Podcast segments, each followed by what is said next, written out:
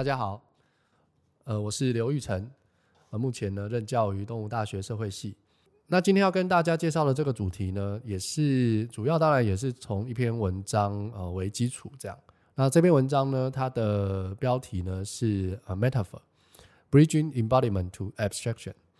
那这里面其实谈到了几个议题啦，哈，就是说为什么要谈呃隐喻这件事情哈，其实，在中文、英文，在一各种语言里面，其实其实都有 metaphor 这个概念。好，那这个标题里面他提到另外两个字哦，也是跟大家介绍一下，一个叫做 embodiment。那这个字呢，在当然在各个领域里面都会出现，通常通常中文呢有蛮多种翻译的哦。那我这边用的翻译呢，就叫做具身性。那具是工具的具，身是身体的身。那 embody 这个字呢，其实它讲的东西，它的意思其实其实就是跟身体有关的部分，或者是以身体为基础的东西。所以我们用 embody 这个字来去描述哦这样的事物或现象。那另外一个字叫 abstraction，那这个字呢，在中文里面你可以翻译成抽离，或者是抽象或抽象化。哦，简单讲就是你把一些性质，然后从一个东西抽离出来，那抽出来之后，它就脱离了它原本的那个比较具体的一个形象，哦，它就具有一些比较抽象的内容，所以这个是 abstraction。所以这篇文章里面呢，或今天要跟大家介绍的这样的一个 metaphor 呢，哈，其实某种程度上，它要谈的其实就是呃隐喻这样的一个概念，怎么怎么样能够让我们从哦一些以身体为基础或身体经验为基础的这样的一种。对概念的认知，好，然后呢，能够让我们能够去理解抽象的事物或抽象的概念。好，那我当然要讲一下为什么要谈这个议题啦，因为这个这个主题当然对我来讲，也是我目前研究的兴趣。那为什为什么说是研究的兴趣呢？因为大概我最近这几年都在做人工智慧、人工智能的研究。那当然，我们比较不是从呃技术的角度切入哈，我们我们比较是从社会学或技术哲学的角度。哦，去思考 metaphor 这样的一个概念，去思考这个人工智慧还有人工智能这样的概念。所以在这样的一个技术里面，哦，大我们就会去想说，哎，人类呢有使用隐喻的能力，它可以辨识 metaphor，它可以学习。那 AI 可不可以？哦，AI 要怎么样去理解 metaphor？它要怎么样去去理解隐喻这样的一个东西？好，那当然，其实，在技术层面，哈，有很多的工程师，或者是很多的公司，像 Google，他们其实，在自然语言处理或自然语言理解上面，其实这个也就是一个很重要的一块。因为如果想要让 AI 能够了解人类的思想跟语言，好，那我想隐喻就是一个很重要的部分。那当然，这个困难度会更高，因为现在自然语言处理。还有自然语言理解，其实并没有办法很好的去了解人类的语言的意义。好，那当然，metaphor 又是一个更深刻、更难懂的东西。所以这篇文章其实为什么要谈这个这个概念呢？我觉得这个在我自己的研究里面，哦，是是一个很重要的一个未来会切入的面向。所以就今天就来跟大家介绍一下，就是隐喻这样的一个概念。好，那当然，这个隐喻呢，研关于隐喻的研究其实蛮多的啦。哈，主要在语言学啦，哈，人类学，那社会学当然也有。所以过去的研究大概都是在讨论，例如说，呃，metaphor 的规则，例如说，到底什么是隐喻这件事情。好，那我当然不会从以前一直谈，然后我们就从中间切入好了，就是主要从 embody 开始。好，那。这个概念大概从 Lakoff 跟 Johnson 这两个学者，他们曾经发表了一篇文章，然后还有一系列的讨论。所以他们把 metaphor，把隐喻这件事情，哦就是他认为，他们认为呢，隐喻其实跟身体有关。所以我们所有的隐喻呢，都来自于身体经验，或者是以身体经验为基础。这两个学者很有名，如果大家有兴趣的话呢，可以去找他们的书来看。那简单讲哦，就是。除了隐喻之外，当然，如果隐喻，它当然就跟认知有关。所以，如果再退一步，哦，假如说我们要谈隐隐喻之前，哦也许我们可以先去了解一下，哦它跟这个 embodied cognition 之间的关系，就所谓的具身性认知。好，那认知，就人类的认知本身，哦一样是以身体经验为基础的。那什么叫做以身体经验为基础？其实就是我们人类的认知，其实都是奠基在我们的感官跟运动系统，就是你的五官，还有你的动作。所以这就叫做以身体经验为基础。所以我们的认知，例如说上下左右，像这样的一个概念，其实也跟我们的感官还有运动系统有关。所以当我们在谈认知这件事情的时候，它就不是纯粹，是大脑里面的运作或心智的运作，它就因为某种程度上，如果我们把认知只归纳在，例如说心智的运作或大脑的运作，那我们就很容易的去想象，哦，那假如没有身体，认知还是会存在。所以这个这个议题其实很有趣，因为这个其实在。呃，AI 的讨论里面，有一个非常有名的社会呃思想实验，就是桶中脑这样的一个概念，它其实就在表达类似的东西。好，那桶中脑是什么呢？其实桶中脑就是他们去想象，科学家去想象，如果我今天把一个大脑就放在桶子里面，所以然后这个桶子呢，当然里面有维持这个大脑能够运作的所有东西，所以大脑可以在这个桶子里面运作，可是它没有身体。它没有感官，那这时候大脑能不能够发展出对世界的认识，对周遭环境的认识？所以这个其实就是一个这个桶中脑实验，它所所想要表达，就是假如没有身体，我们的大脑能不能够去发展出对世界的理解？所以如果用这样的一个思想实验回过头来谈具身性，可能就会比较清楚。所以其实像具身性这样的概念。哦，就是呃，简单讲，就是说，我们人类对世界的认知，其实都跟你的身体有关。所以这个大概是 embodiment 这个字，哦，或者是它的大概的脉络这样。那在在隐喻这件事情上面，哦，就是说，我们对世界的认知，包含例如说文字语言的使用，然后观察。那隐喻这个概念又又是怎么发生的？就我们会用一些东西来去比喻另外一件事情。那在这样的一个脉络下面哦，当然就有一派哦，就是我刚刚讲 Lakoff 跟 Johnson 他们呃发展出来的，他们认为说所有的隐喻其实都是以身体，好，也就是说呃，我们透过身体的经验，在具体熟悉的场域里面运作，然后能够去获得好这个使用隐喻的这样的一种能力。好，这个是一个背景的交代，所以在。这两个作者，哦，在这个呃，在四个作者，这篇文章其实大家有兴趣也可以找来看哦。他是会，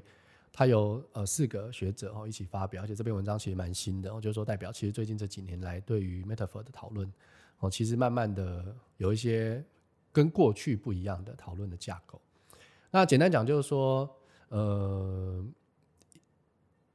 在隐喻的使用上面，我们有时候。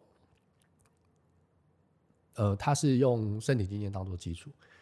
可是这这这些学者他其实就问了一个问题，说那抽象思考到底怎么来的？假如说所有的东西都是透过身体经验，那它应该是很具体的，例如说上下左右这种概念，或者是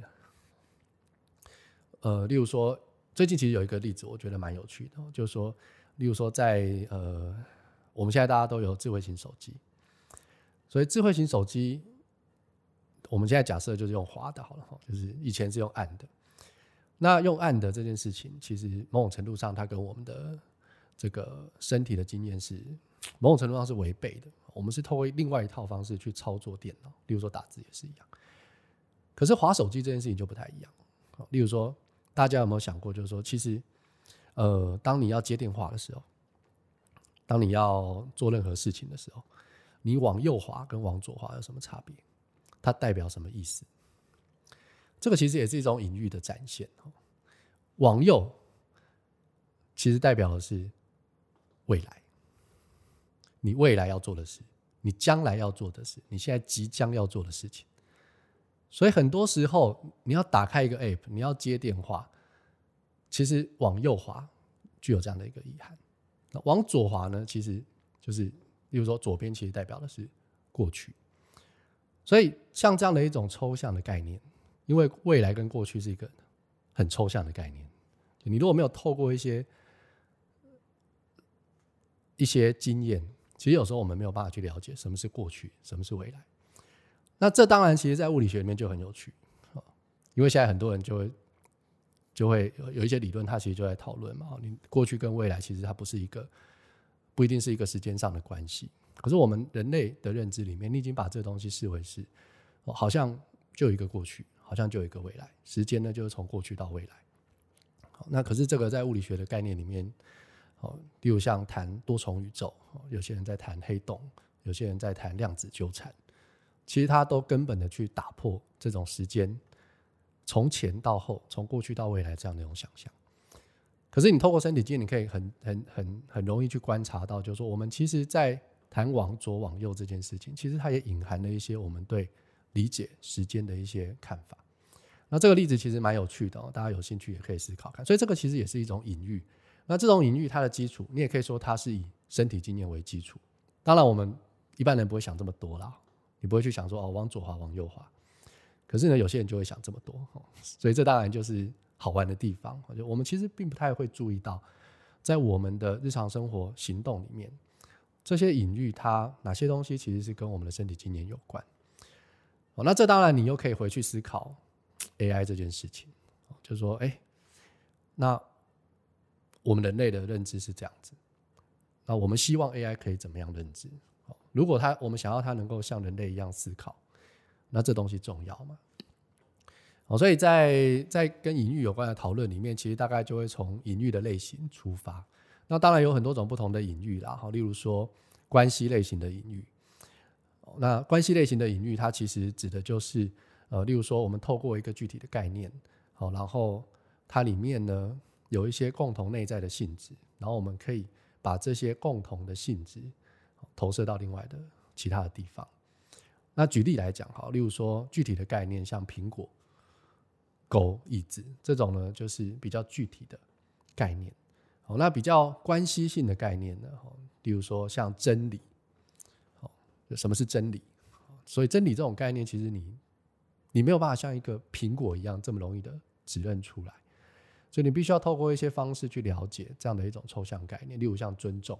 好像这一种这样的一种概念，其实就是属比较属于这种所谓关系性的概念。哦，那有趣的是，就是我们人类到底是怎么样学习到这样的一个概念，跟你怎么用它。所以这个当然就是在谈隐喻的时候是一个蛮有趣的。那简单讲，隐喻的对隐喻的最简单的解释就是 x 是 y。那当我们在讲这些这个句子的时候，其实 x 就是目标，就是你的对象物。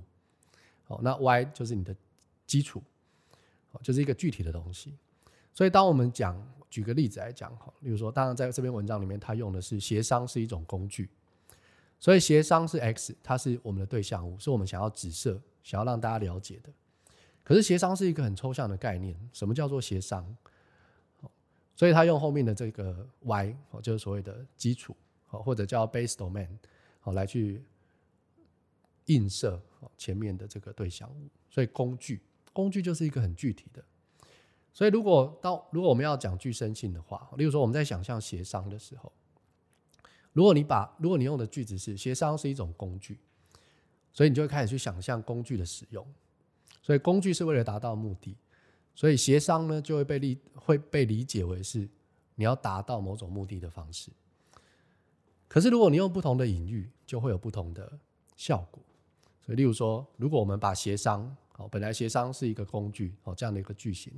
哦，你把它换成，例如说，协商是一种记忆的形式，哦，是一种 technique。那这时候其实你就不会把协商视为是一种达到目的的方式，你可能就会开始去想，诶，如果它是一种记忆的形式，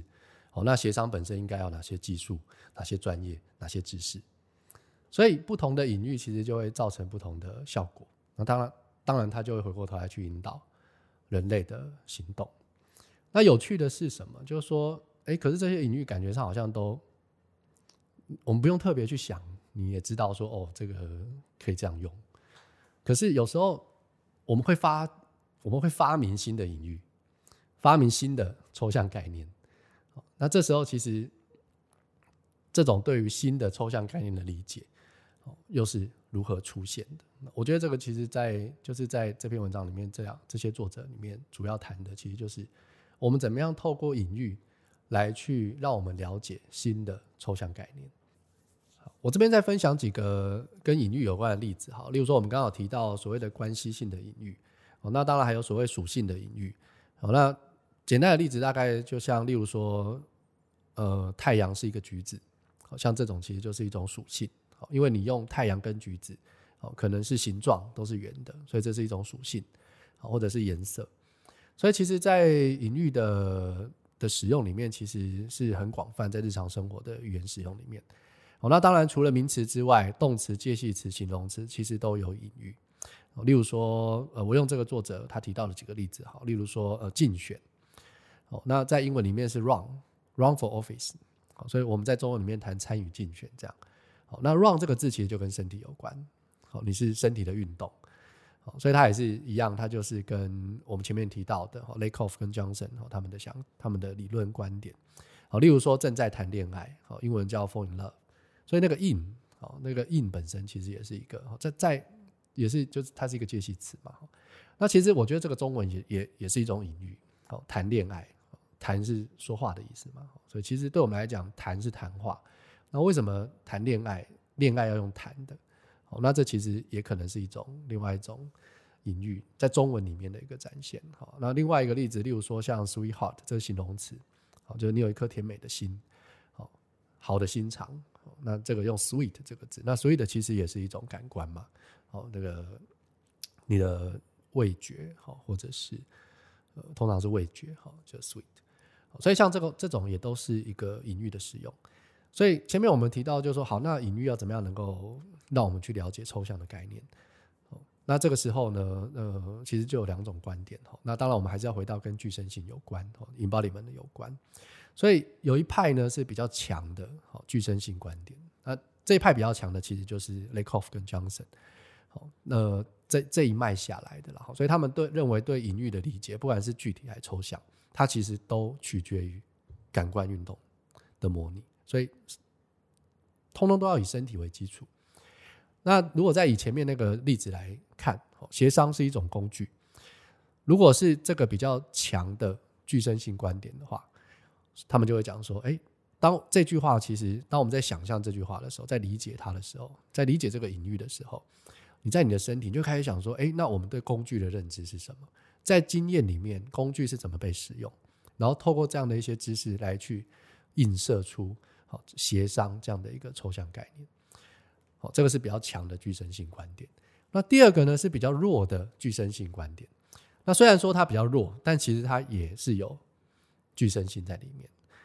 只是说对这一派的学者来讲，他觉得说我们在理解新的隐喻，虽然你还是要取决于，好，就是你的感官资讯，好，你的感觉运动的系统，但是呢。这件事情要能够被使用，好，这个最后我们要把这两件事情连接在一起，好，你要隐喻的对象跟你的使用的基础，你要把这两件事情连接在一起。其实呢，最终是透过你不断重复的使用这个隐喻，所以重复这件事情就在这样这这个观点里面就变得蛮重要。所以一开始有一个 x 等于 y，哦，x 是 y，可是如果我不重复的去使用它，它就不会变成抽象的。如果要简单讲是这样，所以其实第二个比较弱的具身性观点，它还是以它的基础还是以生理感官，但如果要让它变成是抽象的，就是要如果说这个概念本身要让它变成是一个比较抽象的一个概念的话，那对他们来讲就是重复的使用它。好，你一次不行，好，你要不断的重复做这件事情。那我觉得作者举的例子蛮有趣的，哦一样我们用协商是一个工具。好，那如果我们换一种隐喻，就是说，假如说我今天要讲协商是一种肌肉啊，因为在英文里面它用 muscle 啦，那中文我就直接翻成肌肉。如果协商是一种肌肉，大家就可以去想协商跟肌肉之间到底有什么关联性。好，所以在这里呢，好，例如说这个作者他就提到，哎，协商跟肌肉的共通点是什么？它的共通点就是我都可以透过训练来增强，所以协商你的能力。你可以透过训练来去增强你协商的能力、技巧、知识。肌肉也是一样，你可以透过训练，然后来去增加、增强你的肌肉。可是呢，你很少听到我们去谈协商是一种肌肉。但是如果今天我们透过类似的结构的配置，例如说，我今天讲阅读是一种肌肉，专注是一种肌肉，聊天是一种肌肉。那这时候阅读、专注、闲谈、聊天，它我们就可以把这样子的一种抽象性储存，作为对肌肉这个词汇的另外一种理解跟解释。所以一样的，你看阅读是一种肌肉。如果我们还是透过刚刚提到，就是说哦，我们都可以透过训练来增强。所以阅读也是一样，专注力也是一样，聊天也是一样。你好像都可以透过它都有共同的点。如果你不断的透过这种重复的隐喻使用，那你就可以，我们就可以去了解前面那个比较抽象的概念。所以作者的意思大概是这样。所以其实我觉得这篇文章某种程度上，哦因为。呃，也在挑战这个 Lakoff 跟 Johnson 哦，他们的论述。我觉得不是所有的隐喻呢，都只能透过呃身体经验。身体经验虽然很重要，但是呢，也许重复的使用这件事情也是很重要。但他们并没有完全推翻呃 Lakoff 跟 Johnson 的观点啊，他们只是觉得说，哎，有些东西可能不是这样。所以对他们来讲呢。一个气一个隐喻的抽象化过程呢，大概就有两个重要的特征，一个就是对关系的强调，另外一个就是你必须要某种程度上把就是要削弱或者是去除那个感觉运动的基础。所以，当你前面的这个这个例子，你如果不断的使用它的时候，你你就会很自然而然的认为这个协商就是一种肌肉，你不会你不需要再回到这个去透过你的身体经验。你的感官经验去想象这件事情，哦，那它最后就会变成是一个抽象的概念。那这其实是一个蛮有趣的观点哦，因为这个大概也可以让我们回过头来去思考，就是说，如果今天我要让 AI 去了解隐喻的时候，身体经验到底重不重要？或者，也许我们现在都还谈不上啦，因为 AI 在对隐喻的理解还是透过工程师的标记嘛。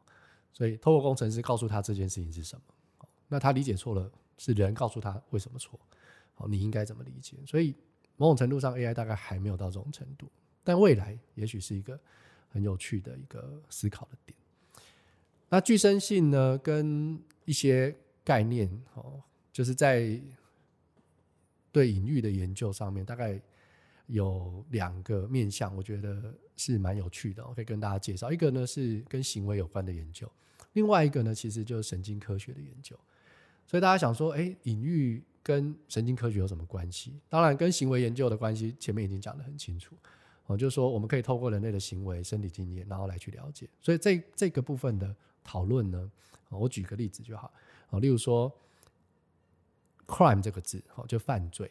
犯罪其实是一个，其实还是一个抽很抽象的概念，哦，到底什么是 crime？罪到底是什么东西？所以，如果在隐喻里面，哦，如果我们把犯罪呢描述成是这个野兽捕食，好，就是一个这个野生的动物，然后它在猎捕东西。好，如果犯罪被描述成是这样子的话，那人们就会建议你要把这个犯罪的人抓起来，而且你要把他关起来。可是，如果犯罪被描述成是一种病毒，它感染了某某些人、某些地方。那这时候，人们对于这个犯罪的处理，可能就会去建议，例如说，我们要知道它到底为什么会出现，而且我要怎么预防。所以，这跟前面提到，就是说，你不同的隐喻其实都会影响产生不同的效果，还有人类的行为。那这件事情其实是一个呃蛮有趣的一个现象。好，所以这个是对行为的研究，简单介绍大概是这样。那我觉得比较有趣的是神经研究，就是说他们还是希望能够在大脑，在大脑神经里面呢，或者是身体的神经运作里面去找到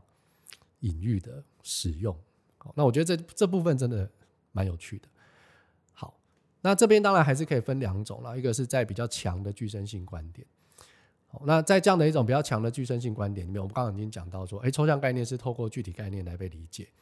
而且你是透过。感觉、感官运动的模拟还有神经结构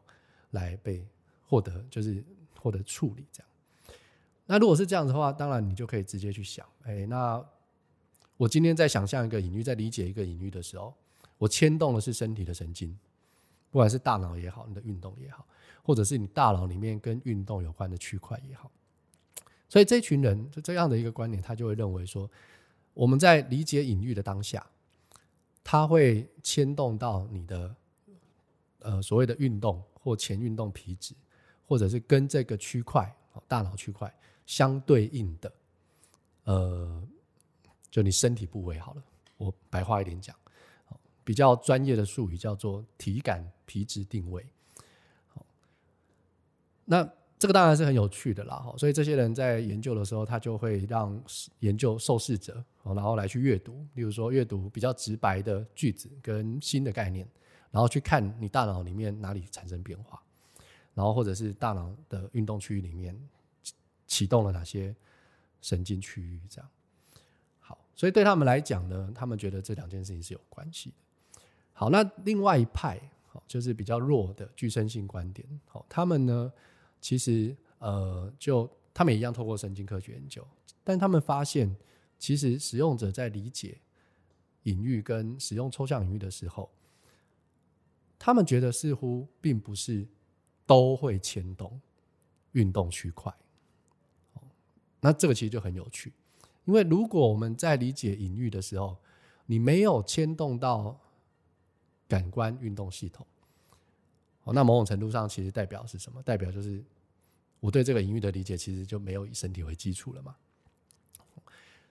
那这反而就支持了他们认为，就是说，其实对隐喻的使用或对抽象隐喻的理解，其实是透过不断重复的使用它。好，那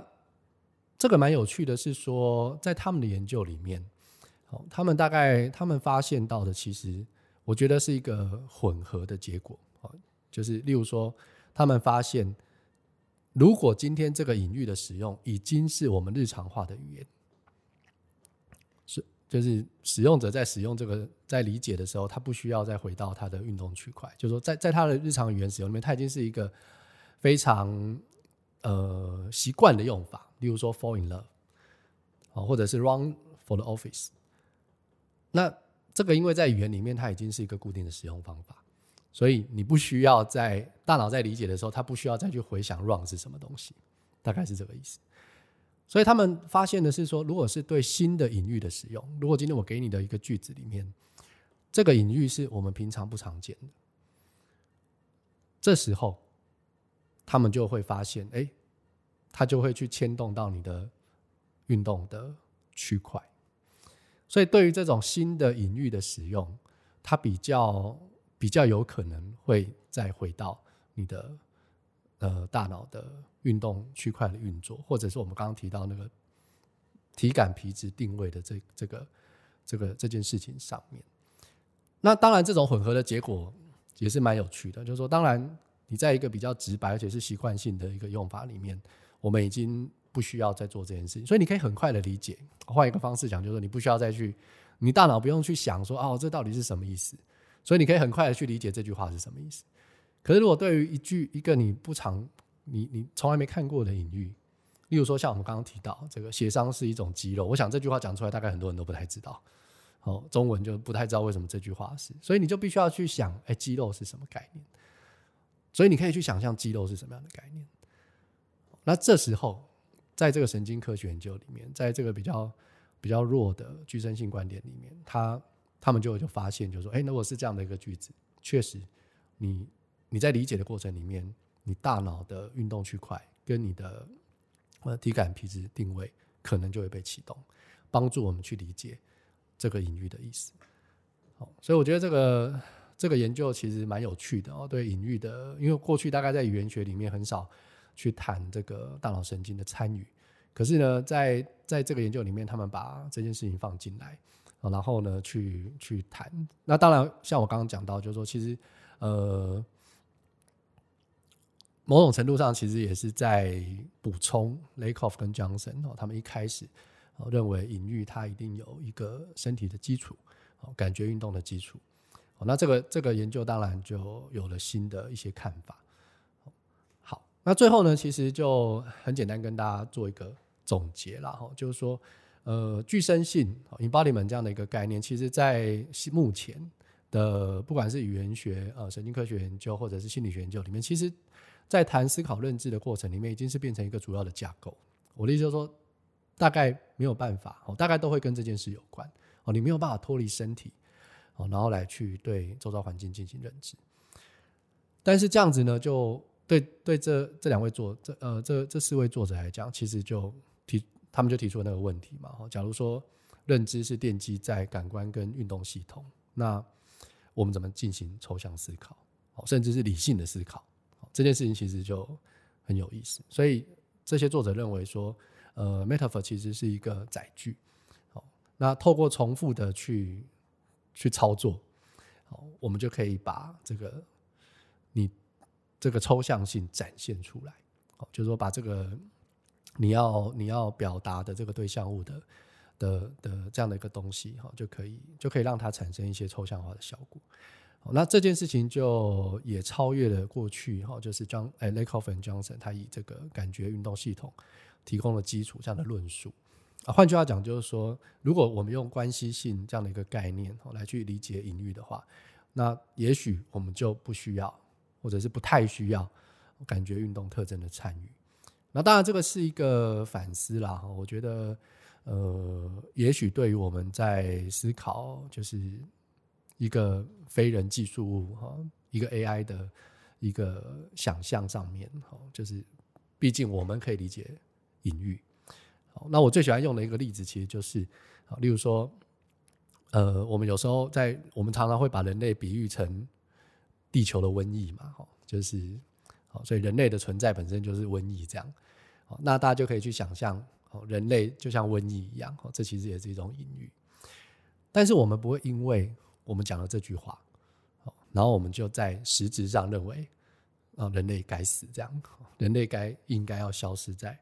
这个地球上，因为瘟瘟疫就是要被消除嘛，我们会透过各种不同的方式去去消除瘟疫。所以，我们不会认为人类应该要被消灭。可是，如果一个 AI 呢？他怎么去理解人类是一个瘟疫？如果他，我相信在很多电影里面大家都看过。你看，AI 只要把人类是认为是地球的最大威胁者的时候，那最后的结论就是要想办法消灭人类。可是，我们人类不会这么做。你不会这样去理解这个隐喻。好，你反而会用不同的方式去解释它。好，那 AI 能不能够做到这样的一个解释？所以我觉得隐喻其实这个概念，